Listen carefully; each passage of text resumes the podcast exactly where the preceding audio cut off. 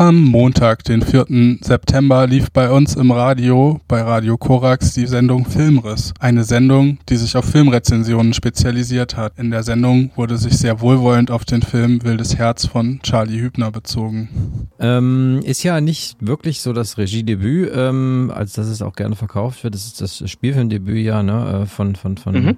Charlie Hübner, weil er ja den wirklich schon sehr sehenswerten und auch bei uns hier vor allen Dingen in diesen Breiten, denke ich mal, sehr gut auf aufgenommenen Dokumentarfilm Wildes Herz gemacht hat, eben über Monchi und vor allen Dingen über Feine Sahne Fischfilet, über ihre Arbeit gegen rechts vor allen Dingen auch und äh, der sei an dieser Stelle auch nochmal wärmstens ans Herz gelegt. Es mag sein, dass sich die Band Feine Sahne Fischfilet als wichtiger Teil der antifaschistischen Jugendkultur, insbesondere in den neuen Bundesländern, hervorgetan hat. Mit klaren antirassistischen Positionen und beispielsweise der Überführung von Hilfsgütern nach Rojava. Aber auch wegen einem Vorwurf sexualisierter Gewalt gab es 2022 einigen medialen Wirbel. Der Vorwurf des Ausübens sexualisierter Gewalt richtete sich maßgeblich gegen Jan Gorko, den Sänger der Band. Ihm wird vorgeworfen, gegenüber fünf Personen sexualisierte Gewalt ausgeübt zu haben. Im Frühjahr 2023 gab die Band ein Interview mit dem Spiegel. Einer der fünf Männer benutzt darin für die Band die Selbstbezeichnung als Prolls mit großen Herzen. Man sei sich keiner Schuld bewusst, habe sich aber hinreichend reflektiert, um Machtmissbrauch und das Ausüben sexualisierter Gewalt ausschließen zu können. Das, was hier als hinreichende Reflexion behauptet wird, dürfte genau das Gegenteil sein. Erinnert das nicht eher an das, was die publizierende und Aktivismus betreibende Person Kim Poster in Publikationen in Hinblick auf eine vermeintliche kritische Auseinandersetzung mit Männlichkeit, sexualisierter Gewalt und Täterschaft kritisiert? Beispielsweise in einem 2020 erschienenen Artikel in der Jungle World, wo Kim Poster beschreibt, wie Passivität in Bezug auf Sexismus Männer zu Profiteuren des patriarchalen Ist-Zustandes macht. Die Reflexionsbereitschaft von Feine Sahne Fischfilet, die in dem Interview im Spiegel vermeintlich gezeigt werden sollte, ist ein reines Lippenbekenntnis, die keine Konsequenz aus dem eigenen Handeln nach sich zieht und vor allem der persönlichen Reinwaschung des eigenen Gewissens dient.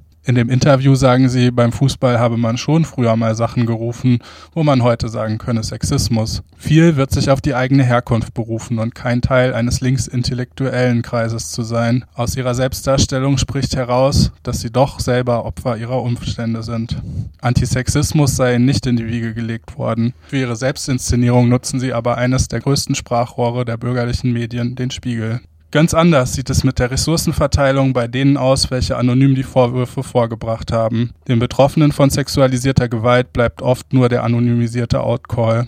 Die Polizei muss bei Vergewaltigungsvorwürfen immer ermitteln. Sobald eine betroffene Person nicht anonym ist, wird sie vor Gericht gezerrt werden. Ein Strafprozess würde aber bedeuten, sich Verhören durch Polizei und AnwältInnen stellen zu müssen, sich rechtfertigen zu müssen und dabei sehr wahrscheinlich die eigene erlebte Erfahrung abgesprochen zu bekommen. Dessen sollte sich natürlich eine Band, die sich irgendwie antifaschistisch und links verordnet, eigentlich bewusst sein. Und so muss sich auch die Frage gestellt werden, wie eine tatsächliche Verantwortungsübernahme hätte aussehen können. Stattdessen stufte das Landesgericht Stralsund die Vorwürfe als Verleumdung ein und seither lässt auf der Homepage und dem Instagram-Profil der Band nichts mehr auf eine Auseinandersetzung schließen. Die Vorwürfe, die immer noch im Raum stehen, scheinen abgewiegelt und beschwichtigt.